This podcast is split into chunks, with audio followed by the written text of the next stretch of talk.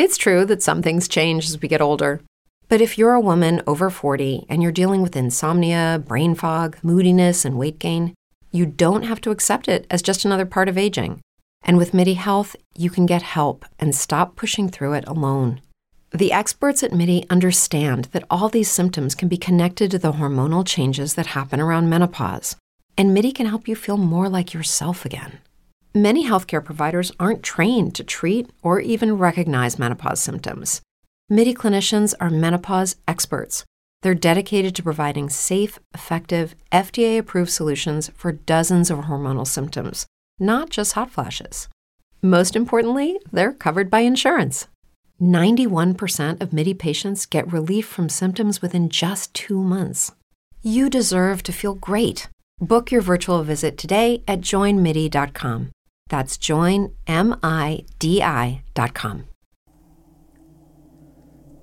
Es muy dura la realidad de muchos hombres que alguna vez nos fuimos a Estados Unidos con el sueño de alcanzar una mejor vida para nuestras familias.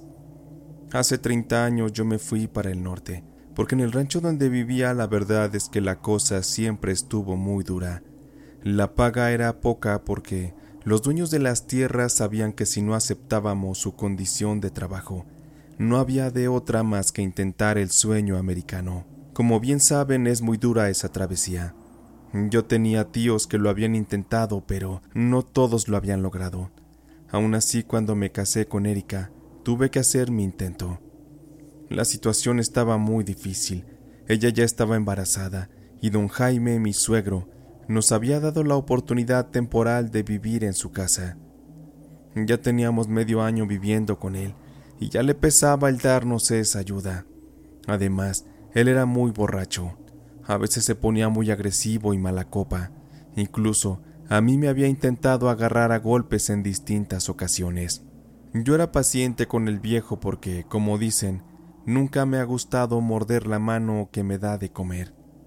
Pero a mi suegra doña Consuelo sí que le tocaban sus buenas chingas. Mi suegro era un hijo de la chingada, muy machito para pegarle a su esposa, pero en la calle con los borrachos de la cantina no era más que un arrastrado, un pocos huevos. Se decía que mi suegro don Jaime había sido bandido de joven, de esos que andaban para todos lados con su pistola, y se decía que había hecho varias tranzas, por eso había podido construir aquella casa tan grande en la que se nos había permitido vivir. La casa en sí no era lujosa, ni tenía algo especial, pero su espacio era privilegiado, y del dinero que alguna vez tuvo mi suegro, ya no le quedaba nada. Él lo fue perdiendo todo en las apuestas. Su adicción al juego estuvo incluso a punto de dejarlo junto con su familia en la calle. De no ser por uno de sus hermanos que le puso un alto, mi suegro se hubiera ido de lleno hasta el hoyo. Llegaba enero y yo me tenía que ir a Estados Unidos, y era cosa de meterle leña al fuego para poder cruzar como mojados al otro lado y así poder mandarle dinero a Erika para que comenzara a construir nuestra casa. Fue muy dura la travesía de cruzar la frontera. Casi muero en el desierto, pero gracias a Dios logré pasar y comenzar a trabajar. Cuando me instalé y pude empezar a mandar dinero, yo le hacía llegar a Erika cada mes sus buenos dólares. Yo estaba contento porque me estaba yendo bien, y ya estaba emocionado también por regresar a mi rancho. Aquel año que se suponía me iba a quedar en Estados Unidos se convirtió en dos años y medio. Me sentía muy bien porque en las cartas que me mandaba Erika me decía que todo iba de maravilla, que no me preocupara. Lo que yo no sabía es que sí debía preocuparme y mucho. Fui un imbécil. Cuando regresé al rancho y me encontré con Erika, ella estaba muy asustada de verme. Yo no le avisé que ya iba de regreso. Quería darle la sorpresa pero la pinche sorpresa me la terminé llevando yo. Parecía que en esa casa de mi suegro nada había cambiado, como si el tiempo se hubiera detenido. Erika estaba ahí viéndome, paralizada del miedo. Y en la sala se encontraba también mi suegro don Jaime, perdidamente ebrio y con docenas de botellas de cerveza y tequilas tiradas por todo el piso. Erika se arrinconó y comenzó a llorar, y mi bebé también. Qué mal momento para conocer a mi hijo. Aquello fue muy desagradable. Yo fui hasta donde estaba Erika y la abracé. Y le pregunté qué le pasaba.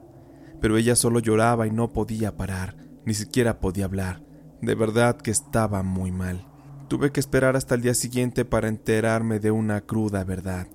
Resulta que todo el dinero que le estuve mandando a Erika le fue arrebatado por las asquerosas manos de mi suegro. El malnacido comenzó a utilizar ese dinero para las apuestas. Él obligó a Erika a que se lo entregara. De lo contrario, la había amenazado con hacerle daño y echarla de la casa. Ahí fue donde Erika me confesó que el que me estaba mandando las cartas era mi suegro. Por eso yo estaba tan confiado de que todo estaba saliendo bien, pero fui engañado. Mi suegro perdió gran parte del dinero y lo demás lo tenía guardado. Él ya no me lo iba a devolver. Yo traté de sacárselo a la fuerza. Fui a donde estaba él y le metí una golpiza. El miserable no metió ni las manos. Estaba muy borracho para defenderse. La desesperación me llegó de repente, porque dos de los empleados de mi suegro llegaron para defenderlo y me sacaron de la casa a patadas. Ya no me dejaron entrar. Al día siguiente mi suegro recobró la conciencia y se enteró de todo lo que estaba ocurriendo. El miserable me negó la entrada a su casa y me impidió ver a Erika y a mi hijo. Y para dejármelo todo muy claro, me mandó golpear con sus hombres. Esos bastardos me pusieron una chinga que no me pude parar de la cama en casi un mes. Y les dio la orden de que si me veían cerca de su casa o de Erika, me mataran sin pensarlo. Mi suegro me quería haber muerto. Él no quería que yo peleara por recuperar mi dinero, a mi esposa y a mi hijo. Él quería salirse con la suya. Mi madre, que vivía también en ese rancho, fue quien estuvo cuidándome todo ese difícil tiempo y se aseguró de que yo estuviera bien. Ella siempre supo que mi suegro se estaba gastando mi dinero, pero como mi madre y yo antes de irme a Estados Unidos tuvimos un problema muy fuerte, Estuvimos sin hablarnos todo ese tiempo. Ella mantuvo su distancia, dejando que yo solito aprendiera la lección. Pero su amor de madre al final siempre estuvo presente. Ella me ayudó a curarme y a que pudiera levantarme de esa cama. Ella me vio sufrir la cruel decepción de haber tirado dos años de trabajo a la basura. Yo me sentía furioso y recordé que mi padre al morir años atrás había dejado entre sus cosas una pistola. Yo fui y la busqué, la tomé en mis manos, me aseguré de que las balas estuvieran insertadas, y ya iba decidido a ir tras mi suegro para plomearlo al cabrón, cuando mi madre se interpuso en la puerta. Me dijo que por el amor de Dios no se me ocurriera hacer una barbaridad, que no valía la pena ir a la cárcel por un cerdo como lo era don Jaime. La mirada de mi madre me conmovió mucho. Yo le debía ya la vida. Me calmé y le hice caso. Mi madre me dijo que siempre había formas de que la vida le hiciera pagar a mi suegro por todo el daño que nos había hecho a Erika y a mí. En ese instante la mirada le cambió a mi madre. Sus ojos llenos de amor desprendieron una ira que me hizo sentir escalofríos, y yo sabía que cuando mi madre hablaba en serio, las cosas se podrían poner muy mal. Un día que fue sábado, mi mamá me levantó temprano y me pidió que la acompañara. Ella no me dijo a dónde iríamos, pero me pidió que tomara unos costales de granos, algunas gallinas, y que también subiera un puerco y lo amarrara arriba de la carreta. Así nos subimos nosotros también a aquella carreta que era jalada por dos burros. Yo no entendía nada de lo que estaba pasando, pero le seguí el juego a mi madre. Así anduvimos en esa carreta por más de hora y media, hasta llegar a lo más profundo de la maleza de aquellos pueblos. Ante nosotros se encontraba una casita muy vieja, de solo verla, me dieron escalofríos. Sabía que algo no andaba bien, pero aún con el miedo yo debía confiar en mi madre. Cuando tocamos la puerta y nos abrieron, ante nosotros se posaba la figura de una mujer anciana, jorobada, de apariencia muy cansada. En sus ojeras profundas se dejaba ver el paso de una dura vida. Mi mamá pareció alegrarse de ver a esa mujer y le saludó. Buenos días, Gertrudis. Me alegra mucho ver que todavía puedes caminar. Supe que te caíste de la mula hace tiempo. Perdona que no te haya avisado que vendríamos, pero tenemos un asunto de vida o muerte en el que te ruego nos ayudes. Yo sé que solo tú puedes hacerlo.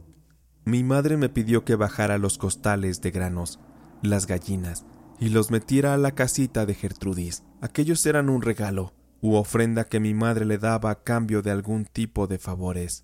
El primero de esos fue una limpia que se me hizo para quitarme la mala energía que traía cargando. Doña Gertrudis me puso parado sobre un círculo de hierbas y comenzó a rezarme mientras me barría con hierbas de pirul y después me pasó un huevo por todo el cuerpo, después otro más. La mujer me dijo que andaba bien cargado de espanto y de envidias.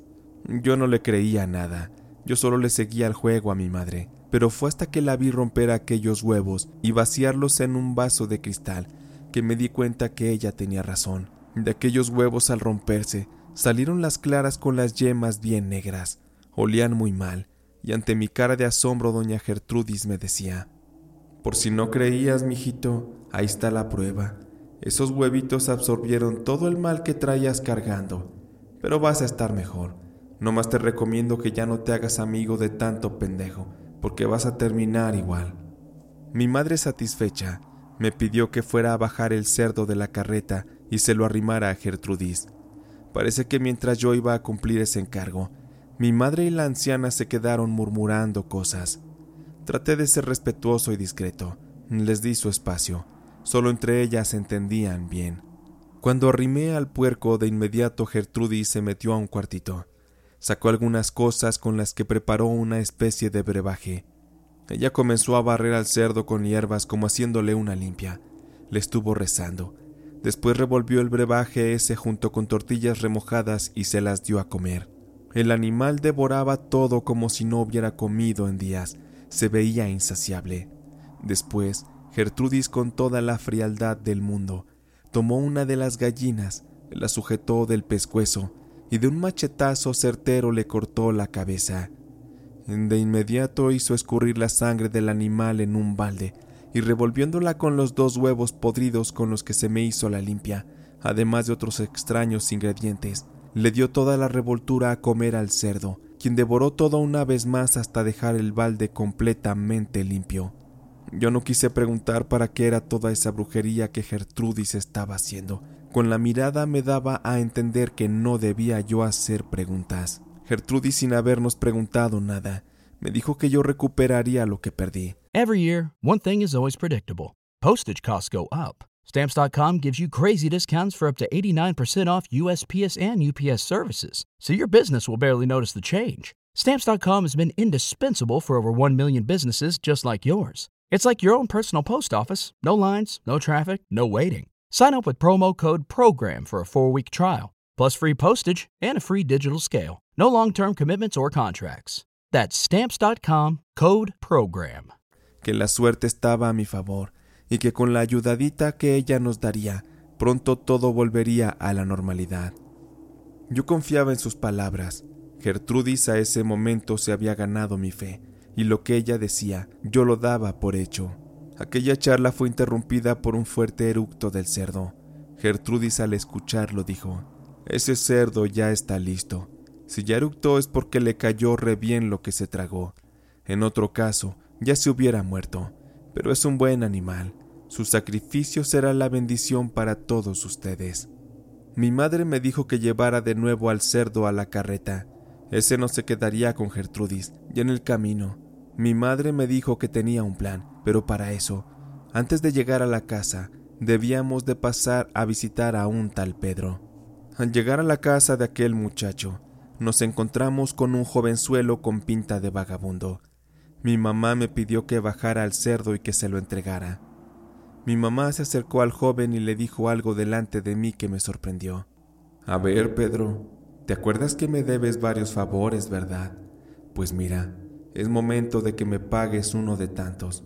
Bueno, como tal no es paga porque yo te voy a dar algo a cambio. Mi mamá sacó una brillante moneda de oro que siempre tuvo guardada en su alajero. Esa moneda la recuerdo bien porque nos llegó a pegar muy fuerte a mis hermanos y a mí por el hecho de querer tomarla para gastarla. Es como si la moneda hubiera estado destinada a cumplir una tarea especial en nuestras vidas. Al entregársela en su mano a Pedro, mi madre le dio una instrucción. Mira, Pedro, lo que harás es fácil. Solo tienes que llevar este cerdo a la casa de don Jaime el borracho. Se lo vas a entregar personalmente. y escúchame bien lo que le vas a decir. Le dirás que ese cerdo es un regalo de cumpleaños que le manda el padre Mateo. Dile que el padre le manda felicitaciones y ruega que el cerdo sea sacrificado para la celebración de la fiesta de don Jaime. También, dile que el padre vendrá pronto a visitarlo y a agradecerle por sus contribuciones. El tal Pedro tomó al cerdo, también la moneda de oro, y ante las amenazas de mi madre en las que si Pedro no cumplía el favor, ella mandaría a buscarlo para cortarle la cabeza. A Pedro no le quedó más que aceptar hacerle ese favor a mi madre. Así fue como nos subimos de nuevo a la carreta y nos dirigimos por fin hacia el camino a casa. Me extrañaba que mi madre hubiera usado al padre Mateo para ese plan, pues aquel sacerdote había dirigido la iglesia del rancho durante muchos años, pero lo tuvieron que cambiar a otro pueblo en otro estado. Pero ese padre y don Jaime habían hecho una estrecha amistad. Bueno, no tanto así como ser amigos, más bien, ambos eran corruptos y se entendían bien. Me sorprendía lo astuta que había sido mi madre para enviar ese cerdo embrujado a casa de don Jaime. Eso era algo que no me esperaba. Cuando le pregunté a mi madre cuál sería la finalidad de que ese cerdo entrara en casa de don Jaime, ella solo me dijo que pasarían cosas malas, pero no me quiso decir más. Al insistir yo en preguntarle qué pasaría, ella solo me dijo que si yo quería recuperar todo lo que don Jaime me había quitado, nada más me quedara callado. A mi madre yo ya no le iba a refutar nada, así que calladitos nos marchamos a casa. Cuando pasaron los días, la dichosa fiesta de don Jaime se celebró, y fue un evento muy pequeño y privado, muy íntimo, solo con las personas más allegadas a él. Aquella fue una fiesta donde hubo mucho alcohol, mucha comida y sobre todo una maldición que llegaría a las vidas de todos aquellos presentes en dicho evento. Pero aquel mal no llegaría de manera instantánea, solo en excepción de una carreta que traía invitados de otro rancho. Eran familiares de don Jaime. A ellos, cuando regresaban por la noche a su rancho, fueron asaltados por bandidos quienes, Después de quitarles todas sus cosas, los ataron y los quemaron vivos con todo y la carreta. Aquella familia murió de una forma horrible. Yo no esperaba que la maldición pudiera llegar a tener tal magnitud, pero era inevitable que aquellos que estuvieron presentes y que comieron de la carne del cerdo salieran con vida. Días después, tanto don Jaime como su esposa y sus hijos se enfermaron gravemente. Todos estaban llenos de ronchas en todo el cuerpo. Mandaron traer un doctor de la ciudad, pero este no pudo encontrar una cura. Con los días, don Jaime se recuperó, pero tanto su esposa como sus otros dos hijos murieron. Se cuenta que las ronchas les reventaron con pus y les brotaba mucha sangre. Ya en las últimas hasta gusanos les salían de aquellas horribles llagas. Milagrosamente Erika y mi hijo estaban bien, solo tenían síntomas leves pero nada grave, y fue ahí que aproveché para sacarlos de esa casa. Mi suegro estaba débil y no podía tomar control de lo que pasaba, así que él no podría ni meter las manos. A don Jaime le tocó ver morir a la mayoría de su familia. El maldito bastardo pagó por todas las cosas que hizo en vida, porque a mucha gente le hizo daño, incluido yo. Don Jaime con dificultades logró recuperarse. Sin embargo, en su corazón él había resultado muy afectado. Él se hizo más borracho todavía. Él vivía para el alcohol. Pronto él ya no quiso vivir ni en su propia casa, porque decía que su esposa había vuelto de la muerte para atormentarlo. Mi suegro se estaba volviendo loco. Él se ponía borracho día y noche, y donde quiera se le veía tirado y muy perdido. Él tuvo un trágico final que es duro de contar. Una tarde fuimos llamados por un par de campesinos que muy nerviosos nos pidieron que los acompañáramos. Ellos nos dijeron que habían hecho algo horrible, pero que no habían tenido la culpa. Yo les creí de inmediato, porque de haber sido unos cobardes hubieran escapado. Tanto Erika como yo, muy apresurados, llegamos hasta el lugar donde nos llevaron aquellos hombres. Nos encontramos con la escena brutal en la que mi suegro don Jaime estaba en el piso y sin vida. Su cuerpo se encontraba en condiciones muy desagradables. Su cara estaba aplastada y se le habían salido los ojos. La quijada estaba completamente desplazada y la barriga se le había reventado. sus vísceras estaban expuestas y centenares de moscas rondaban sobre su cuerpo cual si fuera este un suculento manjar. La pestilencia de aquello me hizo vomitar lo que había desayunado. No tenía yo el valor de ver aquello, mucho menos Erika. Ella se puso muy mal, y los campesinos muy frustrados nos pedían disculpas. Uno de ellos también estaba llorando por la culpa que sentía por aquel accidente. Esos campesinos nos explicaron cómo ocurrió todo. Nos dijeron que al ir avanzando con el tractor por la maleza, la cual ya estaba bastante crecida, no vieron que mi suegro se había quedado dormido oculto entre las hierbas. Había estado perdidamente borracho y fue ahí que el tractor le pasó por encima, aplastándolo al miserable. Lo único que no me gusta de la forma en que murió es que no le dolió. Estaba tan borracho que ni siquiera debió haber sentido su muerte. En lugar de yo querer culpar a los campesinos, por dentro les agradecí. Así que mejor les dije que se marcharan lejos, que desaparecieran, antes de que fueran acusados formalmente y metidos a prisión. Erika estaba muy molesta y los maldecía por haberle hecho a su padre, pero no le quedó de otra más que aceptar las condiciones. Aquellos hombres no lo habían hecho a propósito. No era justo meterlos a la cárcel por algo que no fue su culpa. Al día siguiente se le dio sepultura al viejo. Con su muerte, Erika se había quedado completamente sola. Ella heredó la casa de don Jaime y todo lo que contenía esta, ya estando dentro de la propiedad como nuevos dueños. Buscando entre las cosas de mi suegro, encontramos una papeleta donde estaba escrita la clave para la caja fuerte donde el viejo había guardado el poco dinero que le quedaba de lo que me robó. Erika con gusto me lo entregó, y le dije que no lo aceptaría. Yo por dentro ya me sentía bien saldado, con todas las cosas horribles que la brujería hizo sobre aquella familia y todo lo que don Jaime tuvo que pagar. La culpa, la verdad, es que sí me estuvo pudriendo el alma mucho tiempo. Yo había sido partícipe de un ritual de brujería que destruyó a una familia entera y a muchos inocentes más. Pese a que recuperé todo lo que don Jaime me quitó, en la actualidad ya no me arrepiento de que las cosas hayan ocurrido de esa forma.